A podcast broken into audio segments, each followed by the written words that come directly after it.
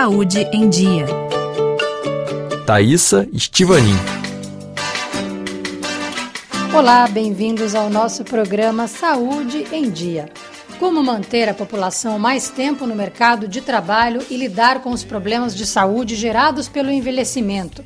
Em todo o mundo, incluindo países como a França e o Brasil, os governos vêm adotando leis que visam manter os trabalhadores na vida ativa por cada vez mais tempo. Um exemplo recente é a reforma da Previdência na França, que estipulou a idade mínima para aposentadoria aos 64 anos. Mas a tendência no país e em todo o mundo é que os trabalhadores passem a se aposentar cada vez mais perto dos 70 anos, para garantir mais renda. A Organização Mundial da Saúde considera que uma pessoa está na terceira idade aos 60 anos. A partir desta idade, sem levar em conta fatores individuais, claro, o risco de desenvolver um câncer, por exemplo, cresce ainda mais para a população população em geral. Estudos mostram que de todos os casos de tumores malignos do mundo, 70% deles ocorrem em maiores de 60 anos. O envelhecimento gera também o declínio gradual de diversas funções fisiológicas e cognitivas, favorecendo o aparecimento de doenças crônicas como as cardiovasculares. É possível, desta maneira, envelhecer dentro de uma empresa? Na Europa, apenas 25% da população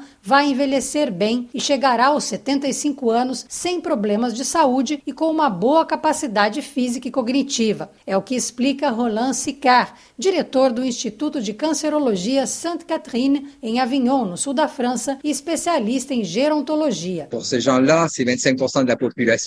Para essas pessoas, trabalhar dois anos a mais ou a menos não será um problema. O que importa e deve ser levado em conta são os outros 25% que envelhecem mal e têm problemas de saúde, seja câncer, doenças crônicas ou dores nas costas, que as impedem de carregar peso ou até mesmo uma fragilidade óssea. Para essas pessoas, que representam um quarto da população, cada ano a mais de trabalho antes da aposentadoria será um verdadeiro fardo. E isso vai piorar o estado de saúde delas. Elas poderão ser consideradas inaptas e ficarão expostas a situações sociais difíceis.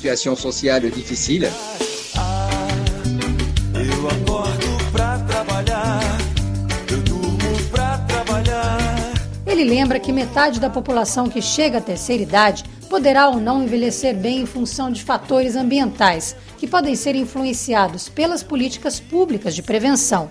Entre elas, a promoção da atividade física, da alimentação equilibrada e o incentivo ao diagnóstico precoce de cânceres e outras doenças, por exemplo. Esses 50%, se houver investimento, vão entrar na categoria dos 25% que envelhecem bem. Se, pelo contrário, não fizermos nada para que eles se alimentem melhor ou deixem de ser sedentários, farão parte dos 25% que vão envelhecer mal antes da aposentadoria. A França é um país conhecido pelo acesso generalizado a tratamentos de ponta, como contra o câncer, mas no quesito prevenção, diz o especialista em gerontologia, deixa a desejar.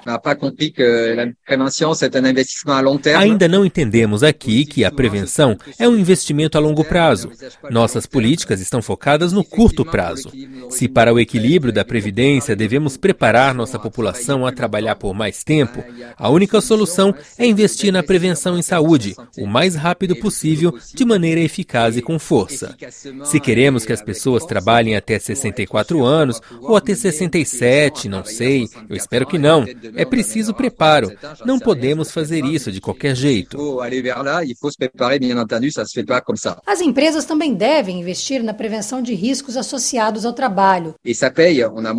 Isso funciona. As pessoas ficam menos doentes. Temos menos casos de invalidez em profissionais entre 57 e 58 anos, por exemplo. É necessário instaurar uma política de reeducação à saúde nas empresas, adaptar o ritmo de trabalho, gerenciar o estresse e ajudar as pessoas a lutar contra o estresse profissional e na vida pessoal. O trabalho remoto diz que se popularizou com a Covid-19 é uma pista para melhorar as condições de trabalho. Na França, um dos fatores citados pelos trabalhadores como sendo um dos mais exaustivos é o trajeto até o trabalho. Uma hora para ir e voltar do trabalho diariamente após um dia cansativo, em fim de carreira, tem um peso enorme, mas infelizmente o trabalho remoto não se adapta a todas as profissões. Você ouviu Saúde em Dia. Obrigada pela audiência. Até a próxima semana.